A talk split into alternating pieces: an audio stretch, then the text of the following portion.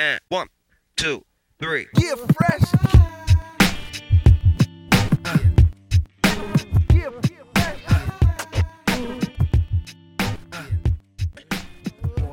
Buenas a todos y bienvenidos al décimo episodio del podcast de Cancha NBA, donde, como siempre, os traemos las mejores historias y toda la información de la mejor liga de baloncesto del mundo. Antes de empezar, quiero recordaros que podéis suscribiros a nuestro podcast, lo cual nos ayuda mucho y nos anima a seguir adelante con el proyecto. Actualmente podéis encontrarnos y escucharnos en todas las principales plataformas de podcast. Evox, Spotify, Apple Podcasts, Google Podcasts, Anchor, etc. Además, también queremos recordaros que podéis encontrarnos en Twitter, arroba donde estamos todos los días siguiendo la última hora de la NBA y trayéndoos las mejores historias de la mejor liga de baloncesto del mundo. Two, three. yeah, fresh.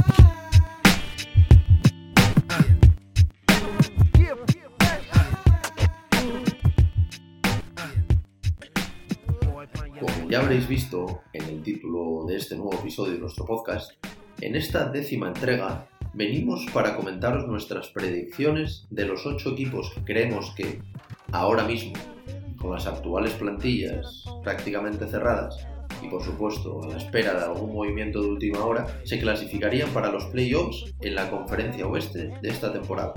Además de esto, también hablaremos de otros tres equipos más que creemos que pueden pelear por entrar en el play-in y poner las cosas muy complicadas a sus rivales por entrar en los playoffs.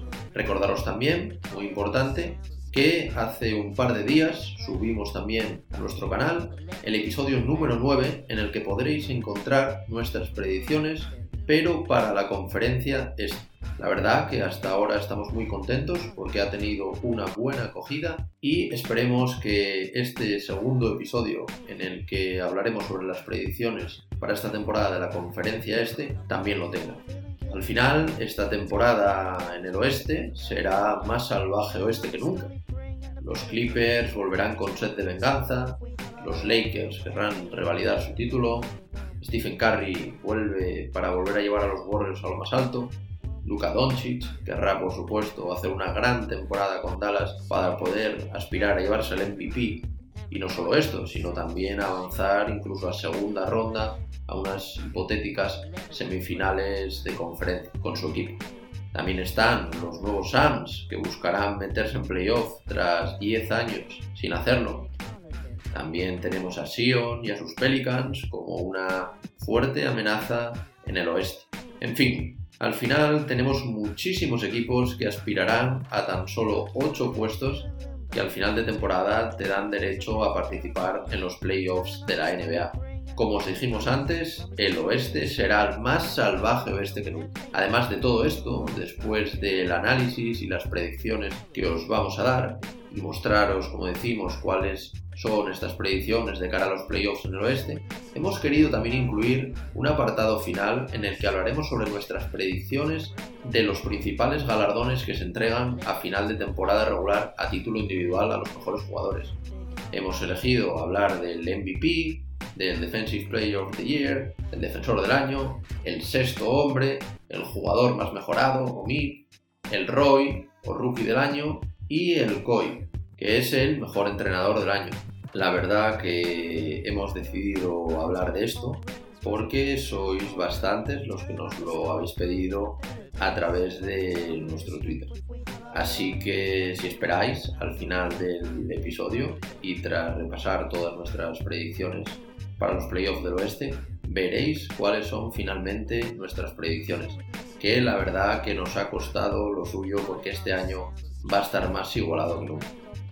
También ahora queríamos pediros, y en la medida de lo posible por supuesto, y como bueno, ya os dijimos en el episodio pasado de la conferencia este, nos gustaría que después de escuchar el episodio que nos dejaréis vuestros comentarios, ya sea en el podcast, ya sea en el Twitter, para saber un poco si estáis de acuerdo con nosotros o si por el contrario creéis que otros equipos serán los que deberían o los que se van a clasificar para los playoffs. Así que nada, al final tenemos mucha información que analizar, tenemos muchos equipos de los que hablar Así que, sin más, como siempre, vamos con el episodio de hoy.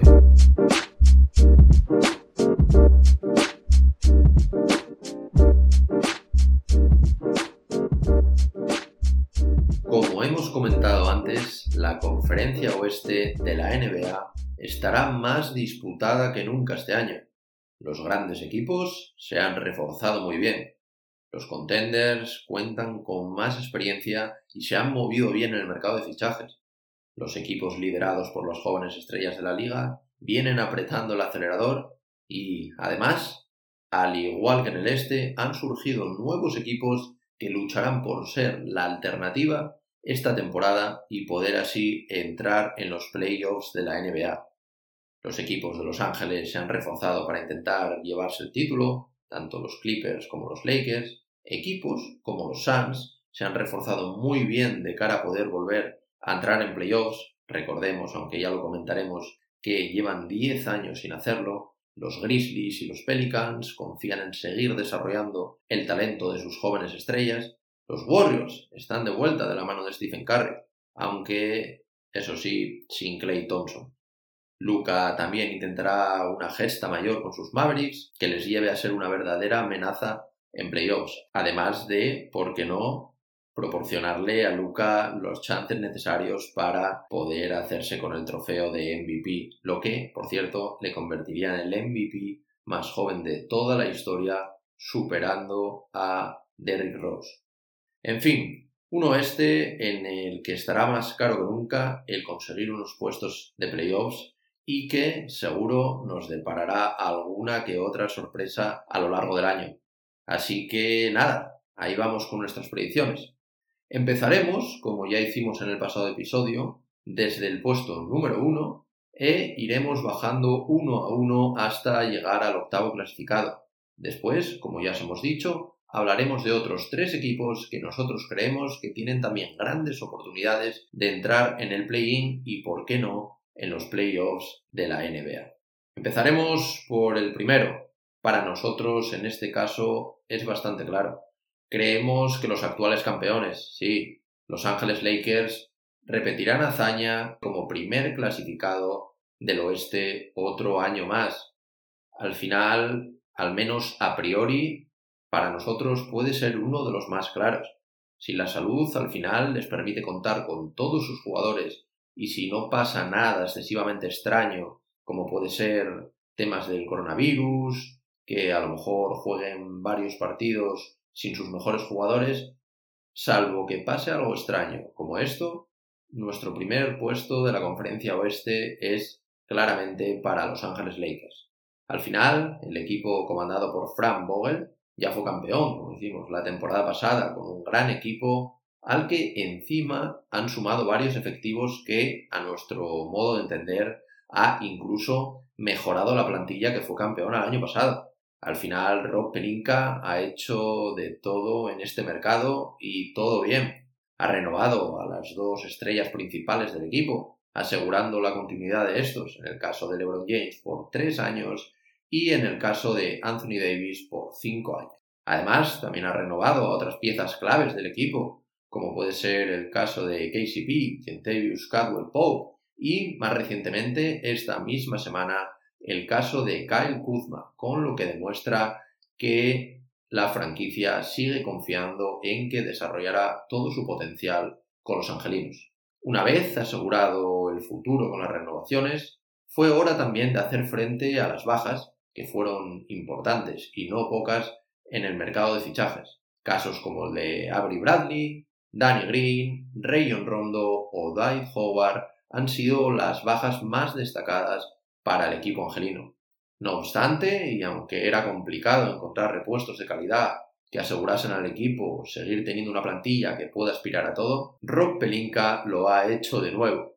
Han incorporado a jugadores de grandísimo nivel, como el caso de Dennis Schroeder, procedente de los Oklahoma City Thunder, Montrezl Harrell, procedente de sus archienemigos del otro lado de la ciudad, de Los Angeles Clippers, a Wesley Matthews, que viene de los Milwaukee Bucks, otro equipo que puede llegar a la final y presentarle batalla a estos Ángeles Lakers. Y también, como no, mencionar al bueno de Margasol, que recordemos era agente libre y procedía de los Toronto Raptors. Al final, por todo esto, los Lakers son nuestros principales favoritos. Es un equipo con muchísimo talento, con experiencia suficiente, con dos grandes estrellas, con relevos desde el banquillo que aportan muchos puntos, con juego interior, tiro exterior, en fin, para nosotros es un auténtico equipazo, uno de los mejores equipos de la NBA sin ningún tipo de duda y al final veremos si son capaces de transmitirlo a la pista, porque al final evidentemente este oeste, como decimos, es muy complicado y evidentemente lo tendrán muy difícil el volver a estar en la primera posición de este oeste. Y ahora un poco vamos a hablar de la alineación. ¿Qué quinteto pondríamos nosotros? Pues nosotros pondríamos seguramente a LeBron James como base. Ya sabéis que aunque sea héroe, el bueno de LeBron, sube el balón, hace un poco de, hace un poco de todo. Entonces nosotros lo pondríamos como uno, como base, LeBron James. Como dos estaría KCP. Tendríamos quizás como tres a Kyle Kuzma o quizás Wesley Matthews. No lo tenemos muy claro en principio. Seguramente empezaríamos con Kyle Kuzma. Como cuatro, por supuesto, Anthony Davis. Y como cinco titular, Marc Gasol. Desde el banquillo, ojo, dos de los mejores estos hombres del año. El segundo que vamos a nombrar es el actual sexto hombre del año. El primero es Dennis Roder, el segundo Montres Harrell, estarían Kyle Kuzma o Wesley Matthews, dependiendo a quién pongamos en el quinteto titular, Marquis Morris, Alex Caruso, el jovencísimo sophomore Talen Horton Tucker, que ha destacado bastante en la burbuja, Jared Dudley, Quinn Cook y todo esto comandado por un excelente entrenador que ya supo sacar lo máximo de los angelinos la temporada pasada como Frank Vogel. Al final veremos cómo funciona este equipo en la regular season y después, posteriormente, y lo más importante, en los playoffs. Para nosotros, todo lo que no sea el primer puesto del oeste sería malo para estos Lakers. No obstante, y como veremos a continuación, mucho ojo con el oeste este año porque hay grandísimos equipos que van a hacer que si los Lakers quieren ganar su conferencia, vayan a tener que sudar y mucho.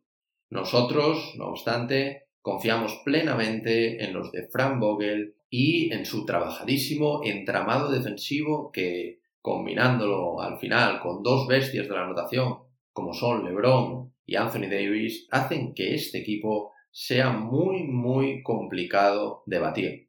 Y ahora pasamos al segundo equipo. ¿Quién vemos nosotros aquí? ¿Quién pensamos que puede ser este segundo equipo?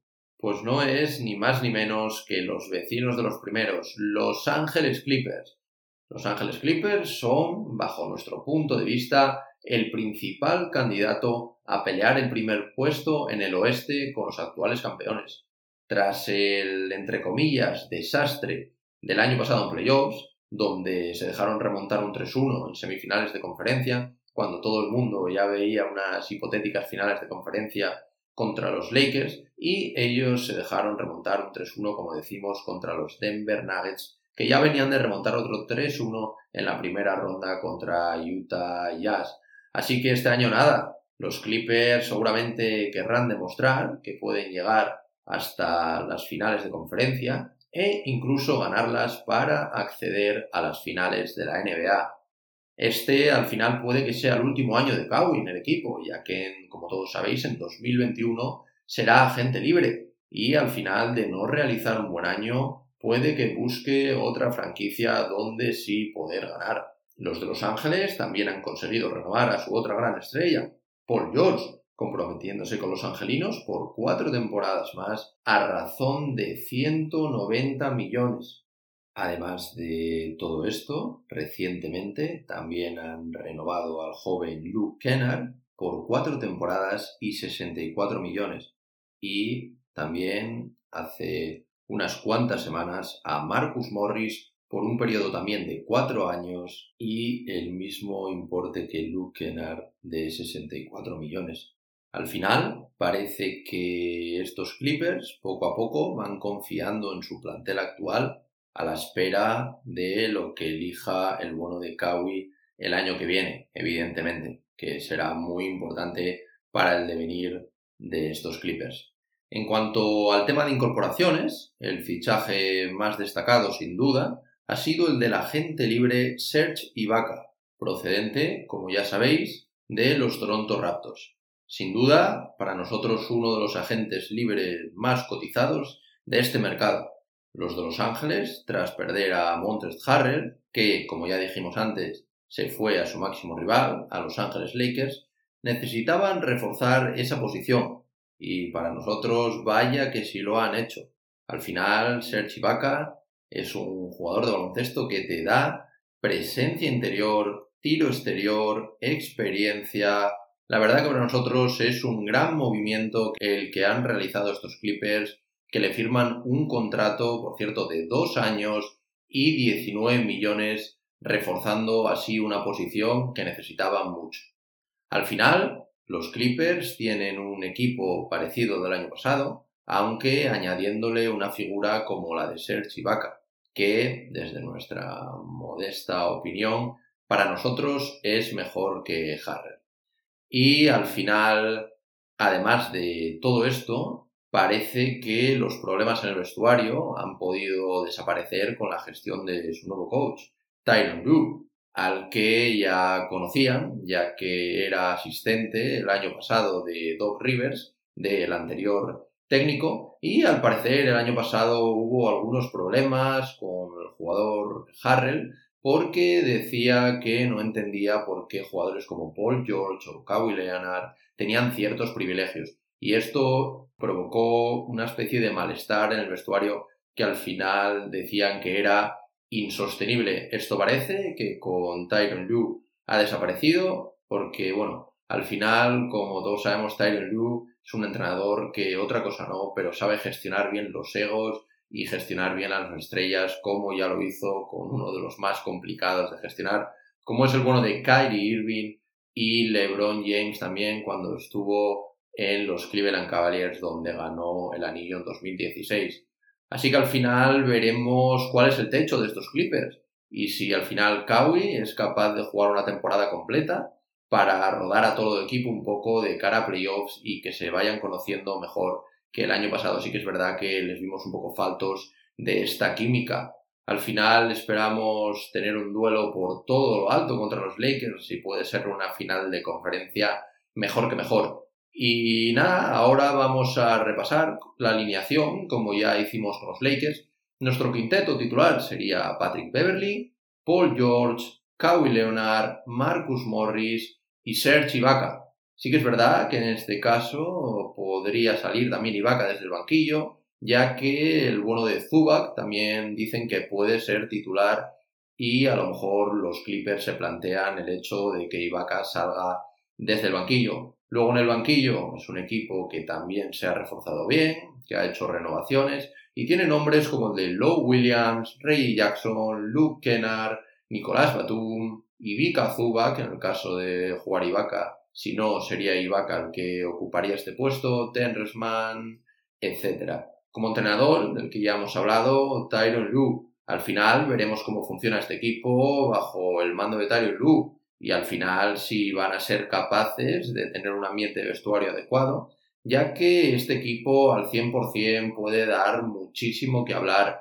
tanto en la conferencia oeste como en unas supuestas finales de la NBA. Pensemos que quizás sea la última oportunidad de estos Clippers tal y como hoy los conocemos y de poder aspirar a conseguir el que sería, recordemos, el primer anillo de toda la historia de la franquicia. Y ahora pasaremos a hablar del siguiente equipo, la tercera posición de este oeste, que se vende bastante cara, pero que sinceramente nosotros pensamos que va a ir para los Denver Nuggets. Para nosotros, como ya habéis visto, colocándolos en la tercera posición, pueden ser perfectamente una de las revelaciones de esta temporada. Tras su impresionante gesta la temporada pasada, llegando hasta las finales de conferencia, como ya comentamos antes, remontando dos eliminatorias que iban perdiendo por 3-1, la primera en primera ronda contra los Utah Jazz y la segunda contra unos complicadísimos Ángeles Clippers, al final por todo esto creemos que esta temporada el equipo ha alcanzado la madurez necesaria como para al menos repetir el tercer puesto del año pasado.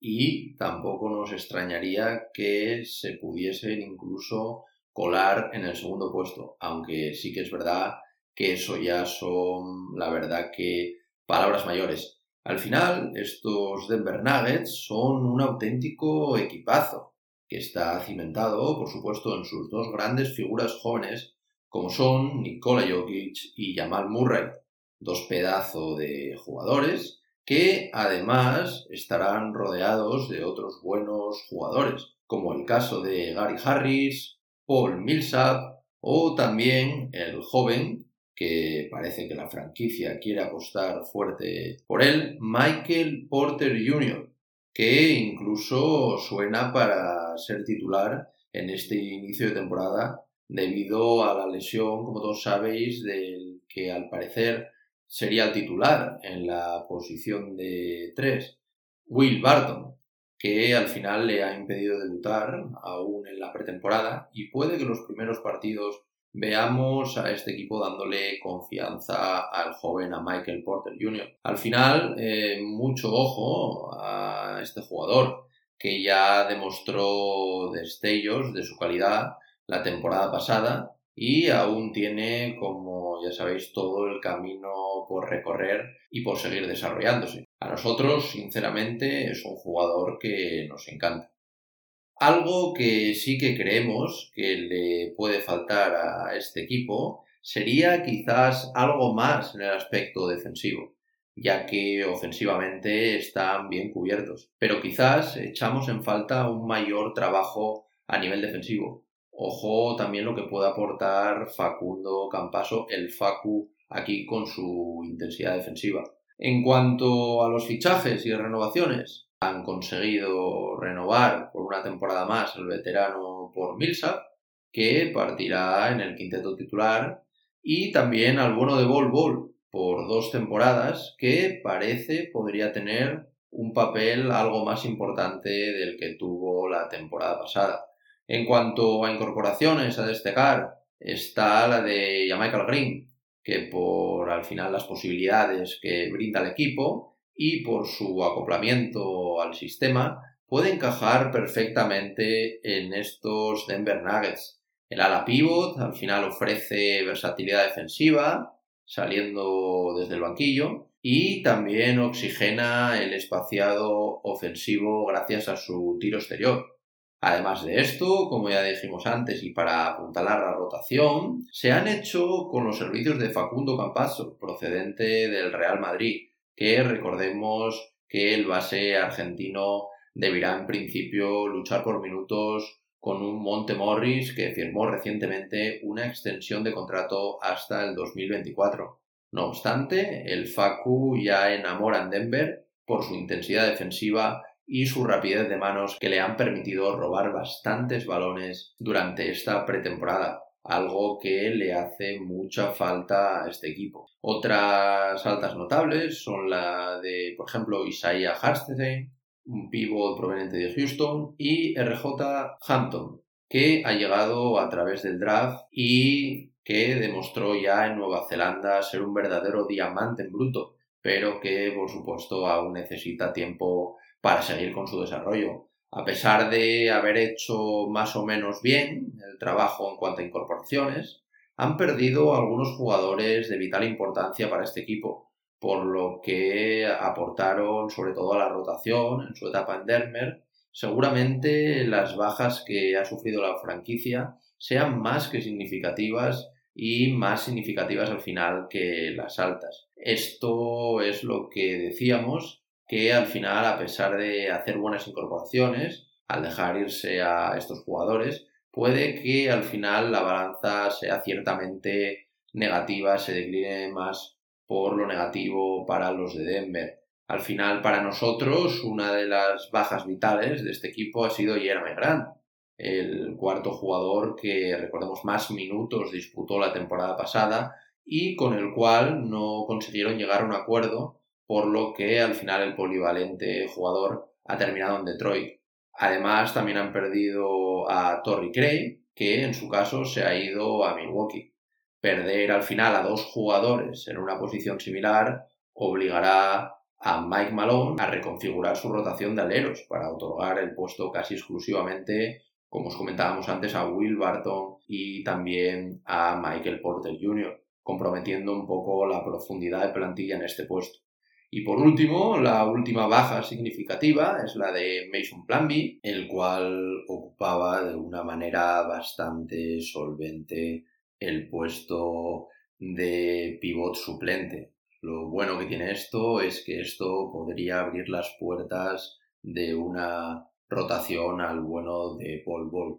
Al final es un equipo que a priori, tras revisar un poco sus bajas, sus incorporaciones, creemos que se queda un poco igual, aunque bueno, antes dijimos que quizás sea un poco negativo, pero más o menos se queda un poco igual que estaba y que como dijimos incluso quizás perdiendo en el cómputo general. Sí que quizás echamos en falta el haber intentado traer a un jugador diferencial que les hubiese permitido dar ese salto de calidad para poder aspirar a todo.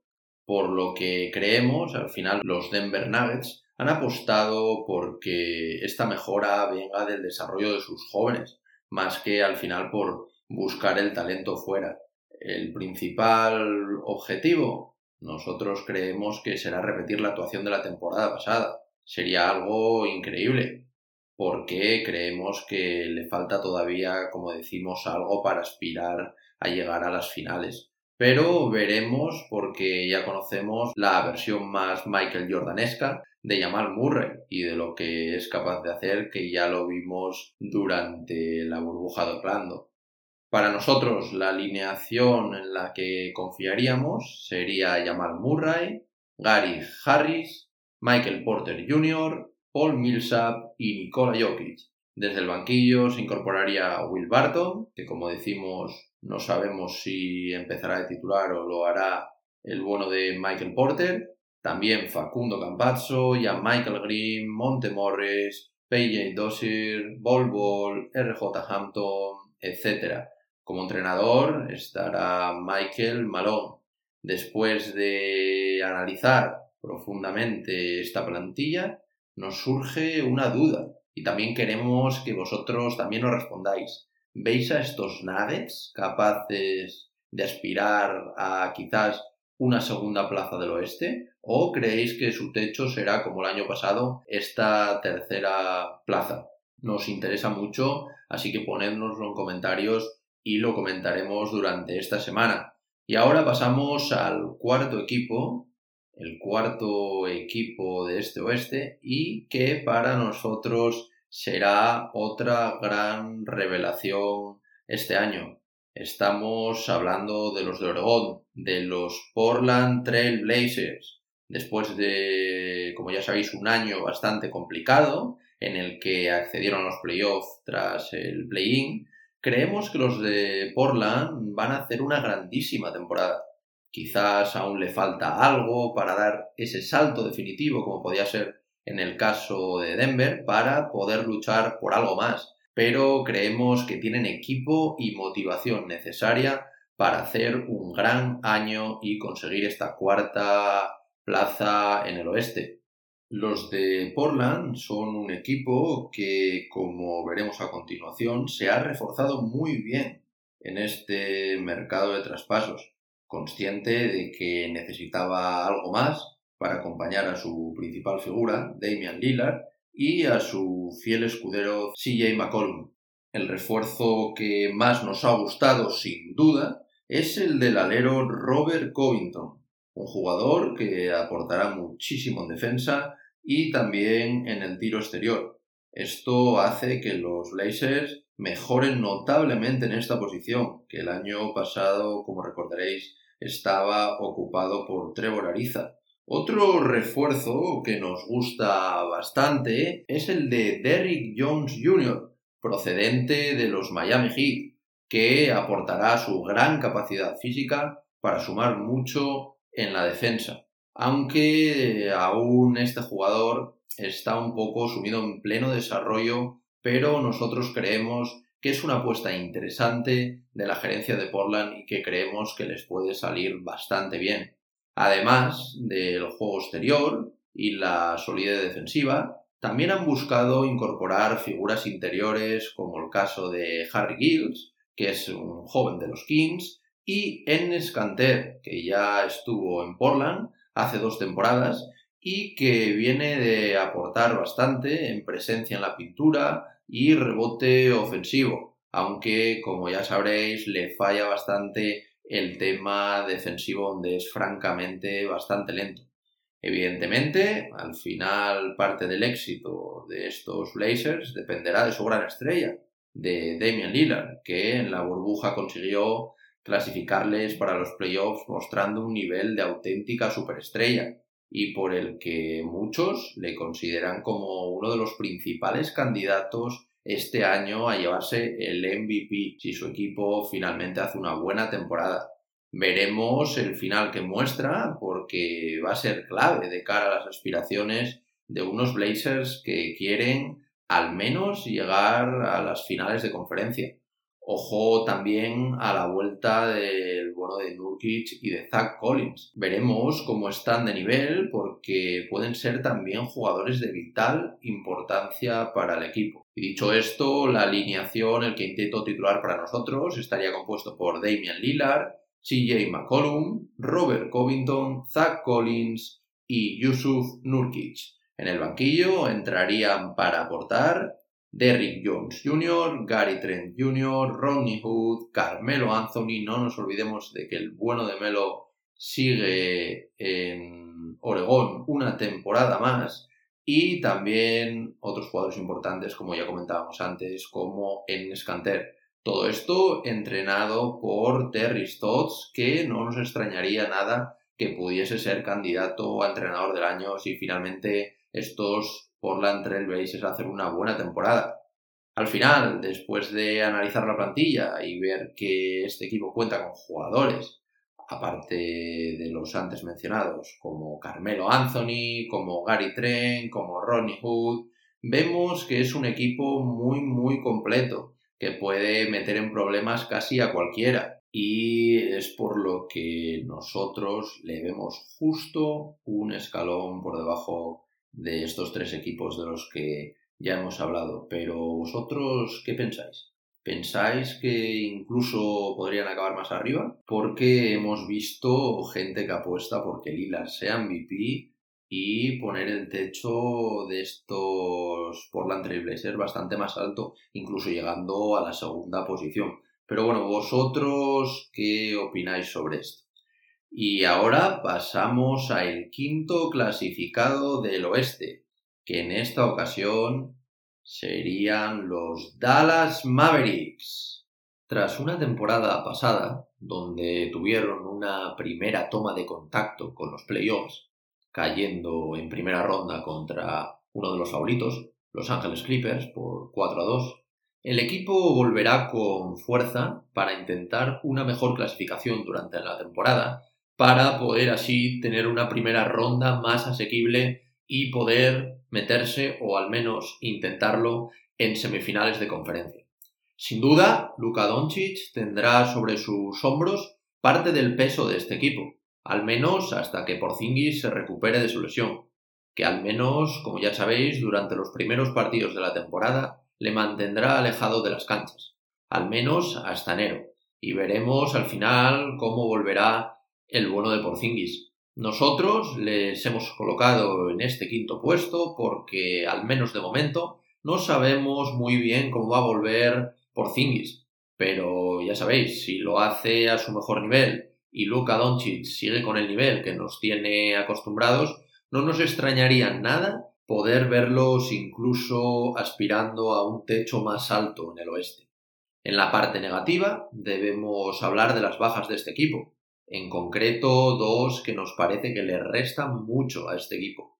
Son el caso de Seth Curry, que fue traspasado a Filadelfia por George Richardson, y Delon Wright, que se marchó rumbo a Detroit. Además, también la baja de JJ Barea, que fue cortado por los Mavs, pero en un gesto muy apreciable por su parte, le pagaron una temporada más para compensarle por todos estos años formando parte de la franquicia. Recordamos que Curry fue uno de los compañeros que mejor congenió con Luca la pasada campaña, con unos porcentajes de tiros de campo superiores al 45%. En el caso de Wright, era un jugador más discreto a nivel de aportación, pero también era una buena pieza para los de Dallas, aunque evidentemente más fácilmente reemplazable. En cuanto a los fichajes del equipo, hay que destacar la incorporación de George Richardson, como dijimos antes, traspasado por Seth Curry. Al final, los Mavs pierden el lanzamiento exterior, uno de los mejores lanzadores en este aspecto, pero ganan en defensa y sobre todo en polivalencia, ya que George Richardson es un jugador que también puede generar juego y compenetrarse muy bien con Luka Doncic. También a destacar otras incorporaciones como la de James Johnson, procedente de los Heat como una pieza de rotación, y Tyrell Harrell y Josh Green como rookies. En fin, un equipo que evidentemente dependerá de su gran estrella, Luka Doncic, y por supuesto de ver cómo vuelve finalmente por Zingis de la lesión. En cuanto al mercado, creemos que ha perdido algo de lanzamiento exterior, pero que ha ganado en intensidad y talento defensivo, lo que en el caso de unos supuestos playoffs nunca viene del todo mal. La alineación en la que nosotros hemos pensado para este inicio de temporada sería, por supuesto, el bueno de Luka Doncic, Tim Hardaway Jr., Josh Richardson, Maxi Clever y Kristaps Porzingis. En el banquillo tendríamos a Jalen Branson, Tyrell Cherry, Josh Green, Dorian Finney-Smith, Dwight Powell, Trey Borg, Courtney Lee, Boba Marjanovic, etc. Como entrenador, sigue el bueno de Rick Carlisle. Al final veremos dónde pueden llegar estos maps de un Rick Carlisle que no nos extrañaría que pudiese ser nombrado como el próximo entrenador del año si finalmente estos maps hacen una gran temporada, ya que el año pasado hizo un gran trabajo, sobre todo en el aspecto ofensivo. Tenemos muchas ganas de ver a los de Dallas con todas sus figuras sobre la cancha, aunque parece que para ver a Porzingis tendremos que esperar hasta enero. Y una pregunta que nos gustaría haceros, ¿cuántos de vosotros veis a Luca como candidato real al MVP de esta temporada? Nos gustaría saberlo, ponérnoslo en comentarios y os leeremos. Y ahora pasamos al sexto clasificado. No sé si a alguno le sorprenderá, pero nosotros nos resistimos a bajarlo más, a pesar de la lesión de una de sus grandes figuras. Y en efecto, nos vamos a la bahía nos vamos a los Golden State Warriors. Vuelven los de la Bahía, como decimos, vuelve Steve Curry, a pesar de la baja para toda la temporada tras la lesión de Clay Thompson, un durísimo varapalo para una franquicia que volvía para luchar por todo desde este primer año, creemos que estos Warriors, comandados por un gran Stephen Curry, con un Wiggins que deberá asumir más galones, ya que el año pasado no tuvo un buen año, y, por supuesto, la incorporación de Kelly Oubre Jr. y el flamante número 2, como no, del pasado draft del que ya hablamos en el episodio que analizamos a los rookies de esta campaña, James Wiseman. Eh, nosotros al final creemos que con todo esto no tendrán problemas para entrar en playoffs, pero siempre, por supuesto, cuando la salud respete a este equipo, cosa que, como ya sabéis, en los últimos años no está haciendo. Este último es, sin duda, uno de los grandes fichajes. Nos referimos a James Wiseman a través del draft. Es uno de los fichajes que más ilusiona a los de la Bahía. Es la posición al final que les faltaba a este equipo para terminar de ser un equipo grande, un equipo increíble y sobre todo para esta temporada en la que no podrán contar con el talento de Clay Thompson. James Wiseman es un pivot de 2.16 que tiene características que le ayudan a adaptarse al hombre grande en la NBA actual. Posee condiciones físicas y atléticas envidiables, siendo muy ágil para su tamaño. Además, es un buen reboteador ofensivo y también un buen finalizador. Además de esto, a pesar de no ser un buen tirador desde el perímetro, parece que lo está trabajando y podría incorporarlo a su juego esta temporada. Debido a su posición, parece que este año podría tener bastantes minutos, lo que le ayudará a desarrollarse como jugador, debido a que los Golden State Warriors no tienen un pivot titular. La otra gran incorporación, como ya mencionamos antes, es la de Kelly Oubre Jr., obligada, por supuesto, por la baja de Clay Thompson, que recordemos también viene de una lesión, el bueno de Kelly Oubre Jr. El joven alero podría encajar a la perfección en el esquema de estos Warriors, aunque evidentemente será complicado sustituir al lesionado Clay Thompson. Parece que los Warriors tienen grandes esperanzas puestas en él. Además, nos gusta también la incorporación, una de las incorporaciones que se ha hablado menos, como la de Brad Wanamaker, que además de tener uno de los apellidos más increíbles de toda la NBA, viene a cubrir la posición de base suplente. Proviene de unos Celtics donde acabó jugando casi 20 minutos por partido con buenas actuaciones.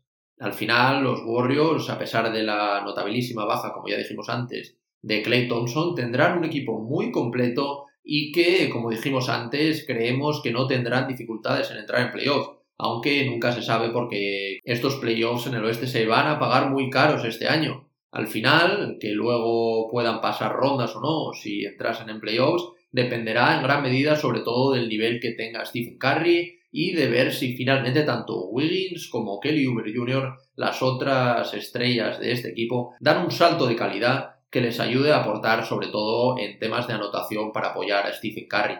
La alineación en la que nosotros hemos pensado para el inicio de temporada sería Stephen Curry, Andrew Wiggins, Kelly Oubre Jr., Draymond Green y James Wiseman. Desde el banquillo saldrían para aportar Brad Wanamaker, Damian Lee, Kenan Bansmore, Eric Pascal, Kevin Looney, Jordan Poole, Marker Chris y como entrenador estaría el inconmensurable Steve Kerr. Como decimos, vemos a unos Warriors que, salvo sorpresa, volverán a estar en playoff tras una temporada fuera, pero a los que creemos que les falta una pieza importante, en el caso de suplir la de Clay Thompson el triunvirato, por llamarlo de alguna manera, Curry, Wiggins, Kelly Oubre Jr., tendrá en sus manos dar una sorpresa a los favoritos. ¿Vosotros hasta dónde creéis que pueden llegar estos Warriors? Y ahora pasamos a la séptima posición, donde nos encontramos a los Utah Jazz. Sí, no podíamos bajarlos más. Los Utah Jazz son un gran equipo de baloncesto y creemos que finalmente entrarán en playoffs este año. Para nosotros, uno de los principales olvidados siempre en estas quinielas del oeste, los Utah Jazz. Un equipo con dos estrellas como Donovan Mitchell y Rudy Gobert, y aparte buenos jugadores como el caso de Conley, O'Neill, Bohan Bogdanovic y secundarios de la talla de Jordan Clarkson, que por cierto ha sido recientemente renovado, o Joe Ingles o Derrick Favors aunque los hemos visto en alguna lista fuera de playoffs, como decíamos, nos extrañaría mucho que no entraran finalmente, incluso en algún puesto más arriba. Aunque sí que es verdad que creemos que quizás tengan que jugar el play-in. Depende también un poco cómo estén sus dos principales estrellas. Pero de jugar este play-in, evidentemente creemos que sería como el mejor clasificado. Los de Utah vienen de una temporada pasada en la que quedaron sextos, no está nada mal. Nosotros en esta temporada le bajaríamos un puesto, pero sufriendo un durísimo varapalo contra los Denver Nuggets al dejarse remontar un 3-1 en primera ronda de playoffs. Hay que comentar que en Utah van a apostar por sus dos jugadores estrellas. Al final han renovado a Donovan Mitchell con una renovación máxima por 5 años y 195 millones y recientemente a su pivot Rudy Gobert convirtiéndolo en el pívot mejor pagado de toda la historia de la NBA, firmando una renovación de 5 años y 205 millones. En principio parece que podría haber renovado por más dinero, 220 algo millones, pero le ha perdonado a la franquicia el resto para que tenga más espacio salarial para seguir construyendo el equipo. En cuanto a los movimientos del mercado, los de Utah han tenido bastantes bajas, aunque no hemos visto ninguna de ellas como muy significativas. Sería el caso de Tony Douglas, que se ha ido a Filadelfia, Ed Davis a Minnesota, Ray John Tucker a los Clippers y William Goss, Emmanuel Muday y Greg Foreman como agentes libres. En cuanto a incorporaciones, destacamos la vuelta al equipo de Derrick Favor, tras su paso por los Pelicans. Bastante pobre, por cierto. Buen jugador que al final puede aportar un mayor dinamismo y velocidad en ataque saliendo desde el banquillo. Además, otras incorporaciones que han hecho de cara a aumentar el fondo de armario son las de el ex de Chicago Shaquille Harrison como guard y los rookies Udoka Azubike, Trevon Blade, Trent Forrest y Elijah Hughes. En fin, un equipo que apenas se ha reforzado y que confía en que sus dos estrellas sigan desarrollándose para liderar este proyecto y luchar por estar un año más en playoffs. Además, como dijimos antes, están bien rodeados y con alternativas desde el banquillo, como el caso de Jordan Clarkson.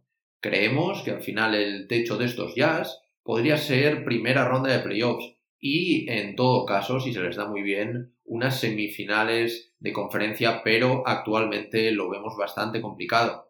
La alineación en la que nosotros hemos pensado para el inicio de temporada sería Mike Conley, Donovan Mitchell, Royce O'Neill, Bohan Bogdanovic y Rudy Gobert. En el banquillo saldría como sexto hombre Jordan Clarkson, Joe Ingles, Derrick Favor, George Nian, Sakin Harrison, Johan Morgan, etc. Como entrenador tendremos a Quinn Snyder. Al final, los Utah Jazz son un equipo que tiene que pensar en el futuro y que una vez que ha apostado por sus principales estrellas, tiene que conseguir rodearlos bien para dar ese paso definitivo que les haga competir con los mejores, ya que el oeste, como hemos dicho a lo largo de todo el episodio, se pone más y más duro cada año. ¿Y vosotros cómo veis a estos Utah ¿Qué techo veis que puedan tener si es que vosotros los meteríais en playoffs? Y ahora nos vamos hasta el octavo puesto, el último puesto para acceder a estos interesantes playoffs en el oeste. Nosotros hemos elegido a un equipo que creemos que va a ser revelación y que va a conseguir entrar en playoffs tras 10 años de sequía. Evidentemente son los Phoenix Suns. Ojo porque podrían ser una de las sorpresas de esta temporada sin ningún tipo de duda. Los Phoenix Suns volverán a pelear por entrar en playoffs, como dijimos antes, tras 10 años desde la última vez que lo hicieron uno de los equipos que mejor se han reforzado sin ningún tipo de duda. Además, es un equipo que, como todos sabéis, estuvo a punto de colarse en los pasados playoffs y obrar un milagro, tras ganar sus 8 partidos con un 8-0 en la burbuja de Orlando. Al final es un equipo que debe aprovechar esta dinámica positiva con la que acabó la temporada pasada para empezar el curso con varias victorias para poder ir cogiendo confianza. Es cierto que se han desprendido de algunos jugadores muy importantes, como el caso de Kelly Oubre o el caso de Ricky Rubio. Todo esto, al final, para conseguir una de las principales figuras de la liga para rodear al bueno de David Booker. Y sí, estamos hablando del experimentado base Chris Paul. Además de esto, también consiguieron a un gran jugador, como es el caso de Jerry Crowder, el cual fue fundamental en los Miami Heat la temporada pasada, llegando hasta las finales de la NBA. Además de esto, de estas dos grandes incorporaciones, se van, por supuesto, a sumar a su joven estrella y estrella absoluta de este equipo, como es David Booker, y a un todavía joven de Andre Ayton, que cuidado cómo se conecte con Chris Paul, porque, ojo, el salto cuantitativo en cuanto a números que puede dar el bueno de Ayton. Un equipo al final muy a tener en cuenta ya que tendrán a uno de los mejores organizadores de toda la NBA, como es el caso de Chris Paul, a un talentosísimo Devin Booker que poco a poco se está convirtiendo en uno de los mejores anotadores de toda la liga, a todo un jugadorazo como es el caso de Jay Crowder y a uno de los mejores talentos jóvenes, aunque aún le queda mucho por demostrar. Además, tienen algunos nombres con la segunda unidad que pueden aportar también, como el caso de Dario Saric o el caso de Cameron Payne. La alineación en la que nosotros hemos pensado para este inicio de temporada sería Chris Paul, Devin Booker, Michael Bridge, Jan Crowder y DeAndre Ayton. Desde el banquillo saldrían Cameron Payne, Cameron Johnson, Jane Smith, Dario Saric, Ethan Moore, Jevon Carter, Abdel Nader, Damian Jones, etc. Y todo esto liderado por un grandísimo entrenador que ya llevó al 8-0 al equipo y a volver a creer en su baloncesto durante la burbuja pasada de Orlando. Al final es un equipo del que se espera mucho esta temporada, pero que enfrente tendrá grandísimos rivales que le complicarán y mucho volver a playoffs tras 10 años de sequía en la franquicia de Utah. De hecho, nosotros creemos que se van a meter como octavos a través del play-in, ya que tienen a dos pedazos de jugadores en el clutch, como son el caso de Chris Paul y Devin Booker. Muchas ganas al final de ver lo que pueden hacer estos Suns, que también podrían, si encajan todas sus piezas, escalar algún puesto. Pero bueno, esto es demasiado, esto es aventurarse demasiado, quizás. ¿Cómo lo veis vosotros? ¿Creéis que se van a meter en playoffs? ¿Que no van a conseguirlo? ¿Cómo lo veis? Y ahora, seguidamente, tras acabar con estos ocho puestos, como ya os comentamos al principio del episodio, pasaremos a hablar de los tres posibles equipos que podrían entrar a disputar el play-in y que quizás podrían arrebatarle alguna de estas dos últimas posiciones, tanto a Utah como a los Phoenix Suns. Empezaremos con el primero, uno de los equipos más difíciles de pronosticar, como son los Houston Rockets. Los de Texas, como decimos, son uno de los equipos más difíciles de dar un pronóstico, sin duda, o al menos hasta que sepamos si finalmente James Harden va a jugar o no va a jugar en la franquicia de Texas. Es por esto, un poco por esta incertidumbre, por la que hemos decidido colocar a estos Rockets en la lucha por el play-in y no directamente en playoffs que por supuesto también podrían entrar perfectamente por temas de plantilla y si las lesiones respetan a sus jugadores. Tanto si finalmente se queda Harden como si se va y, por ejemplo, uno de los casos viene Ben Simmons a los Rockets, los de Houston estarían plenamente capacitados para entrar en playoffs, pero de momento preferimos dejarlos en un supuesto play-in en el que nosotros creemos que se pueden quedar fuera.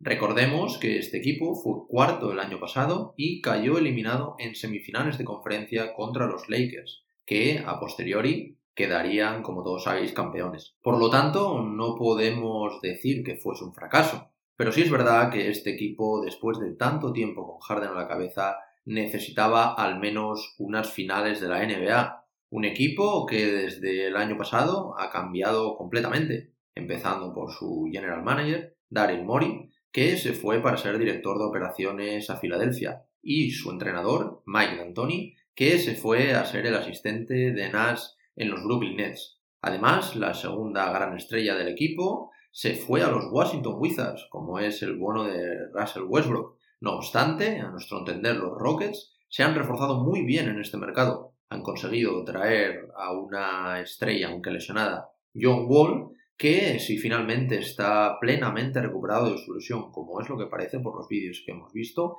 es uno de los mejores guards, sin duda, de toda la competición. Y también nos han olvidado de reforzar el juego interior, que como recordemos era un equipo que lo tenía bastante olvidado los últimos años con su juego del small ball. Han conseguido fichar a un jugadorazo como es Christian Wood, una de las estrellas sin duda de esta agencia libre y que ya está despuntando en la pretemporada con los de Houston. Y además se la han jugado también, como en el caso de John Wall, con un jugador que de respetarle las lesiones sería uno de los mejores de la liga. Estamos hablando de DeMarcus Cousins, que como decimos, y pasa como el caso de Wall, que ambos se mantienen sanos y le respetan las lesiones, pueden volver a ser muy diferenciales dentro de la liga estos dos jugadores. Para nosotros son una de las mayores incógnitas, sin duda, de este año en el oeste, debido al posible impacto de la salida de Harden.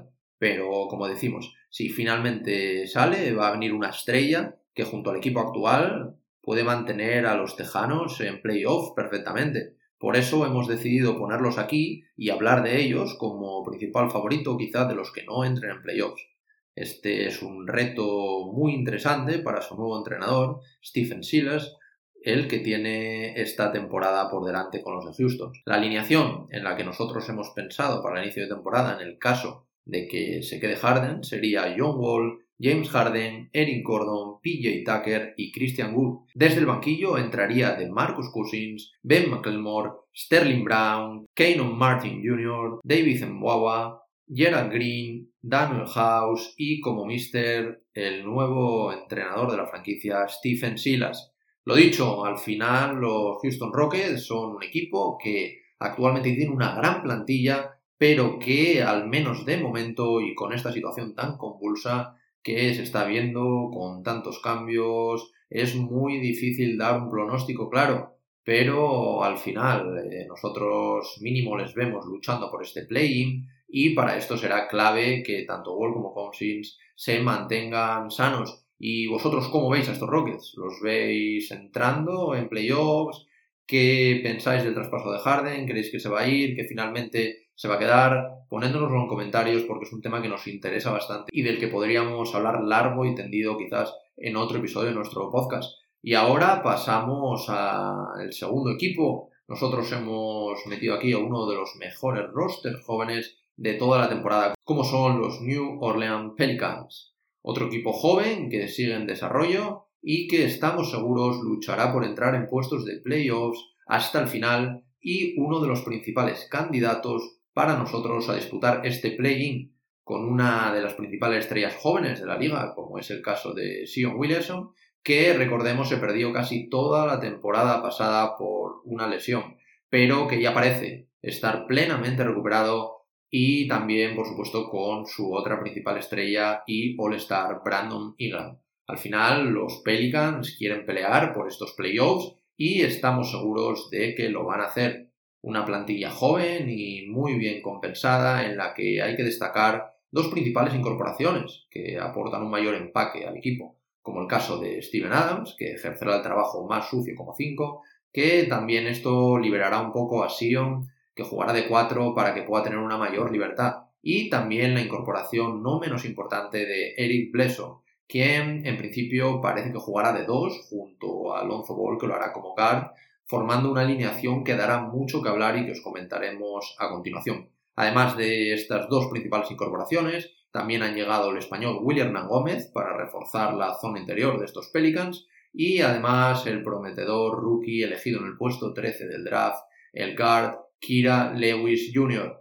Como contrapartida y baja muy importante para estos Pelicans está la de June Holiday, un experimentado base que aporta mucho en la faceta sobre todo anotadora, pero que quizás entorpecía el crecimiento de algunos jugadores como el caso de Lonzo Ball.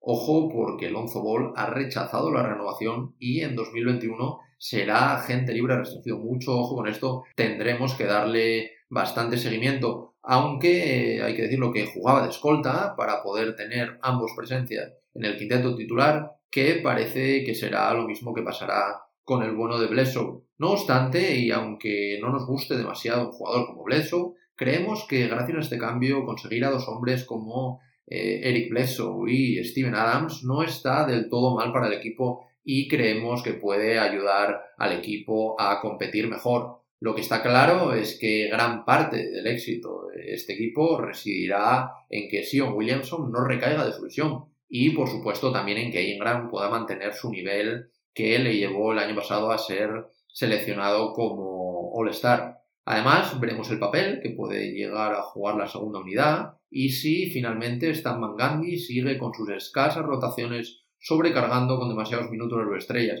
lo que suele acabar bastantes veces en lesiones y en llegar muy cansados a la parte decisiva de la temporada donde se pueden jugar este supuesto play-in.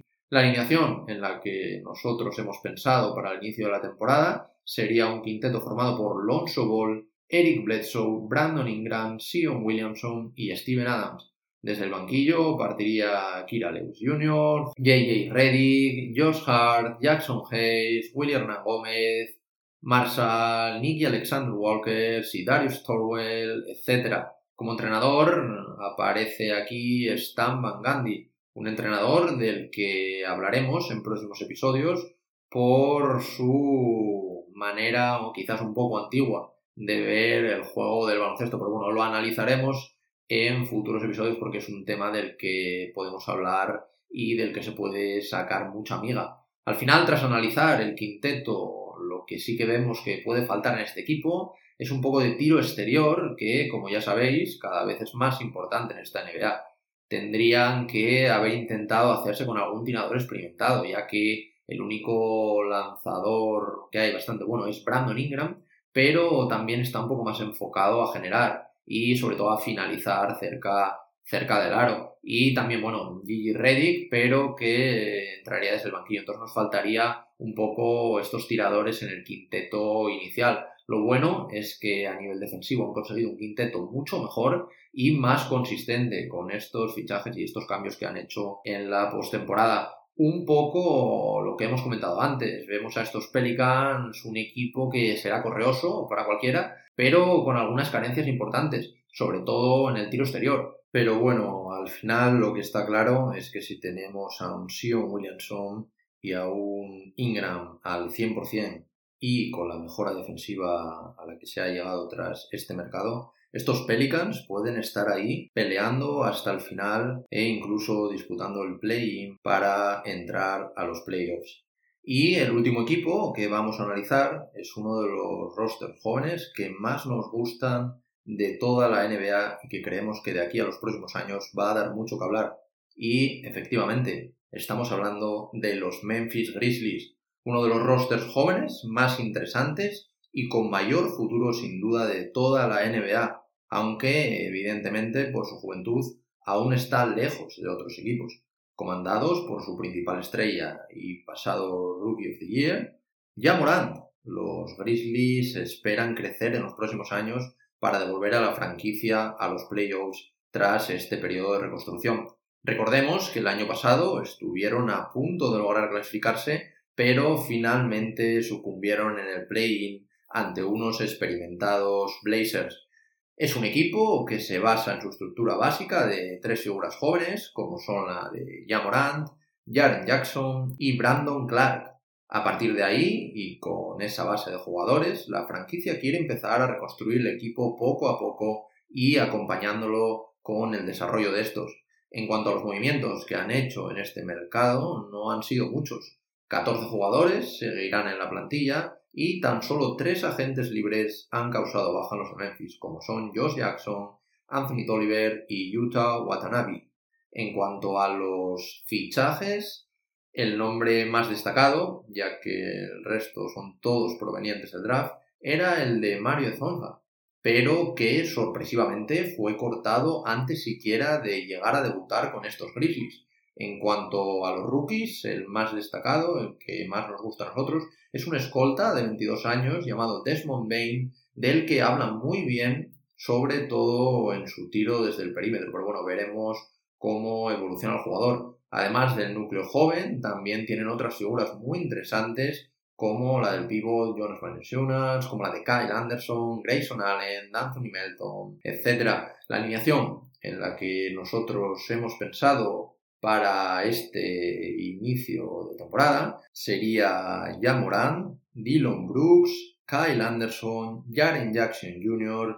y Jonas Valenciunas. Desde el banquillo saldrían Tyus Jones, Brandon Clark, Anthony Melton, Grayson Allen, Desmond Bain, George Den, John Concar, etc. Como entrenador estaría el gran Taylor Jenkins, que ya hizo un gran trabajo el año pasado llegando a disputar incluso el play-in. Para nosotros, como dijimos antes, que este equipo llegase a disputar el play-in sería una gran temporada para ellos. Tienen un muy buen equipo, pero muy joven e inexperimentado aún. Que desarrollen a sus jóvenes para que se conviertan en mejores jugadores y que traten de rodearlos de la mejor manera posible para que en los próximos años Memphis pueda pasar a ser un fijo en estos playoffs del oeste. Pero de momento creemos se nos quedan un poco cortos para este año. No obstante, ojo con estos jóvenes porque podrían poner en aprietos a más de uno. Así que con esto nada, acabamos el repaso de estos 11 equipos y un poco por enumerar simplemente y hacernos una idea general de estas 15 franquicias que hay en el oeste. Hemos analizado 11 de ellas, 8 que entran en playoffs y tres que nosotros decimos que podrían estar en esa pomada para poder entrar en playoffs y disputar el play-in, pero nos han quedado cuatro sin hablar, como en el caso del este, que seguramente en las próximas semanas hablaremos de ellos en un episodio para los que nos estéis escuchando, que seáis aficionados, podáis también tener información sobre vuestro equipo. Y en este caso serían los Oklahoma City Thunder, que están en un periodo de reconstrucción, como ya sabéis, con un baúl de picks que tiene Sam Presti, los Minnesota Timberwolves, que tienen un muy buen equipo, pero que nosotros no sabremos qué podrá ser de ellos esta temporada, pero bueno, también no nos extrañaría nada que pudiesen estar ahí en la pomada para entrar a los playoffs, pero claro, no podemos elegirlos a todos. También los Sacramento Kings y también los San Antonio Spurs.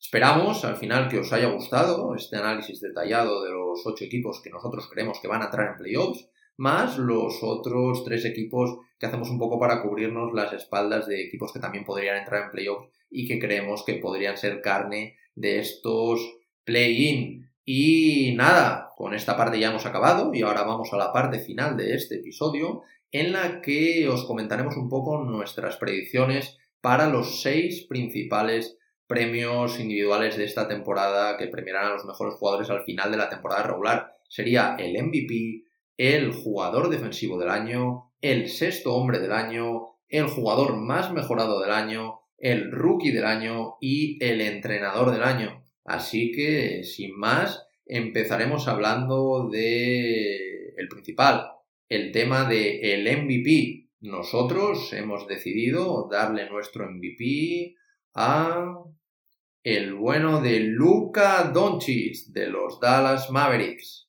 Aunque sabemos que normalmente el MVP suele ser del equipo campeón o, en todo caso, entre los tres primeros, y, como ya habéis visto en el episodio de hoy, en nuestro caso, hayamos puesto a los Dallas Mavericks en la quinta posición, perfectamente podrían quedar más arriba finalmente.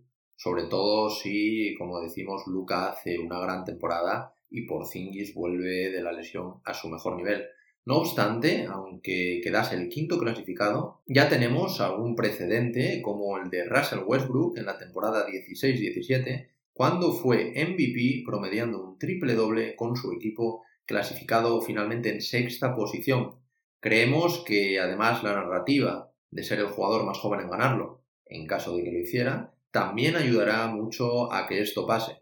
Si Luca hace una temporada como la que esperamos que haga y los más consiguen meterse entre los cinco primeros, creemos que el MVP puede irse para el bueno de Luca Doncic, nuestra segunda opción sería la de Anthony Davis, que creemos que este año se va a salir, tanto en el aspecto defensivo como en el ofensivo. Y eso, unido a una gran actuación de su equipo en temporada regular, podría también hacer perfectamente que ganase su primer MVP. Y con esto también aprovechamos para enlazar con el segundo premio, el defensor del año, que en nuestro caso, sí, también sería para el bono de Anthony Davis de Los Angeles Lakers, como acabamos de comentar, Davis podría también haber sido nuestro principal candidato para el MVP, porque creemos que va a hacer una temporada espectacular. Además de sus innegables cualidades defensivas, el estar en uno de los mejores equipos en defensa, si no el mejor, de toda la competición, le ayudarán desde nuestro punto de vista a ganar esta distinción individual. El año pasado estuvo a punto de conseguirlo y finalmente se lo llevó Giannis Antetokounmpo, Creemos que con el nivel que está mostrando en defensa, unido a la buena actuación de su equipo y a la narrativa que ya le pudo llevar a ganarlo el año pasado, le proporcionarán buenas chances para ganar el galardón este año. Y ahora pasamos a sexto hombre del año. En nuestro caso, sorprenderá más de uno, se lo vamos a dar al bueno de Jordan Clarkson, de los Utah Jazz. Jordan ha asumido su papel perfectamente de sexto hombre saliendo desde el banquillo y realizando una pasada temporada muy buena en cuestión de números, 16,7 puntos, 3,4 rebotes y 2,1 asistencias en 28 minutos de juego, ganándose, por supuesto, la renovación que acaba de firmar con los de Utah por 4 años y 52 millones. Creemos que, una vez asumido su papel de sexto hombre, este año podría irse a más de 20 puntos por partido, haciéndole uno de los principales candidatos y merecedores de este galardón al ser uno de los jugadores más determinantes de toda la liga saliendo desde el banquillo. Y ahora pasamos a el hombre más mejorado de este año, el MIP. Nosotros hemos escogido a un joven que nos ilusiona mucho, que ya hemos comentado antes en el podcast, y es el caso a la estrella joven de los Phoenix Suns como DeAndre Ayton.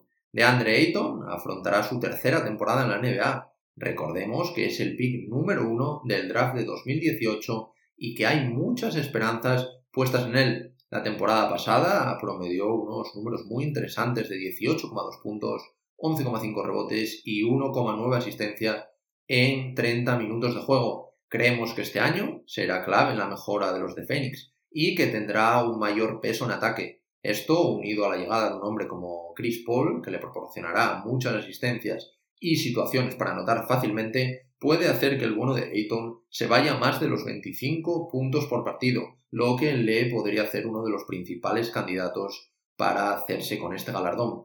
Y ahora pasamos al rookie del año. Aquí hemos tenido bastantes problemas para elegirlo porque hay muchos nombres y muy interesantes que nos gustan para este galardón. Pero finalmente hemos decantado por el rookie de los New York Knicks, Obi Toppin. Obi Toppin, como sabéis, es el mayor de esta camada, tiene 22 años y por tanto es el más experimentado de los nuevos rookies de la NBA. Es por esto que partirá con una gran ventaja, al menos este primer año. Esto unido a que jugará los New York Knicks y que tendrá un mayor peso, más tiros, más balón en sus manos, etcétera, que otros rookies en sus equipos, pues creemos que le puede llevar a hacer una gran temporada y a ganar este trofeo, que recordemos, al contrario que otros galardones como el MVP, solo tiene en cuenta la actuación del jugador y no la del equipo. Por eso Obi Toppin no tendría problema de no realizar una muy buena temporada a nivel de equipo con los New York Knicks.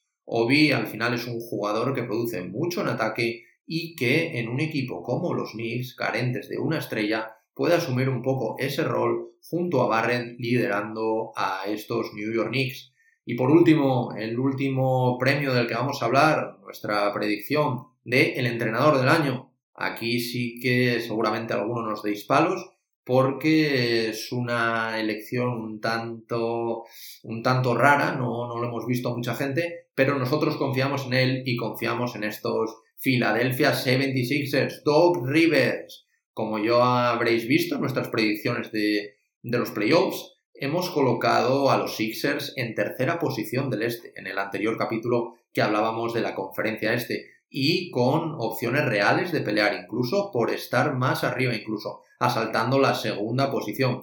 Tras hacer un análisis de las plantillas del este, creemos que es uno de los que al final, sin hacer mucho ruido, mejor se ha reforzado y si al final, eh, como creemos que pasará, James Harden puede acabar jugando allí, los de Filadelfia pueden hacer una grandísima temporada. Creemos que todo esto va a venir orquestado desde el banquillo, evidentemente, con un gran entrenador como es el bono de Doc Rivers, que, aunque es verdad que en playoffs no es tan decisivo, o bueno, eso le echan en cara, en temporada regular sí que puede llegar a serlo. Es por esto que nosotros creemos que si hace una buena temporada y mueve bien al equipo, podría llevarse sin duda este galardón como el mejor entrenador del año, porque como decimos, incluso podría pelear por los primeros puestos en el este y recordamos que los Philadelphia 76ers vienen de una sexta posición el año pasado. Así que nada más, hasta aquí el episodio de hoy y la segunda parte de estos dos capítulos dedicados a las predicciones que hemos realizado sobre la nueva temporada que ya comienza esta semana. Recordemos al final que durante el episodio de hoy hemos repasado detenidamente nuestras predicciones de cara a la próxima temporada, enumerando a los que para nosotros serán los ocho equipos de la conferencia oeste que disputarán los playoffs esta temporada y otros tres equipos adicionales que nosotros pensamos que podrán estar peleando por entrar en el play-in e incluso al final clasificarse para los playoffs en el oeste. Además, para finalizar el episodio, también os hemos comentado una cosa que nos lleváis mucho tiempo pidiendo con las predicciones de los títulos de carácter individual que entrega la NBA al final de la temporada regular. Así que nada, dejadnos también en comentarios cuáles pondríais vosotros porque nos interesa mucho saber un poco esta opinión y qué opináis de lo que os hemos comentado nosotros. Y por hoy nada más. Esperamos que os haya gustado el episodio de hoy y que, como decimos, nos comentéis con vuestras predicciones acerca de todo lo que hemos hablado. Podéis dejarlo en nuestro Twitter, podéis dejarlo también en nuestro podcast, que nosotros lo leeremos y os iremos contestando uno a uno. Y así que nada más, como siempre queremos agradeceros por escucharnos semana tras semana, por estar ahí y ver cómo poco a poco el número de suscriptores va aumentando. Muchas gracias y nos vemos, como siempre, la próxima semana en el podcast de Cancha NBA, tu podcast de la mejor liga de baloncesto del mundo. And one, two, three.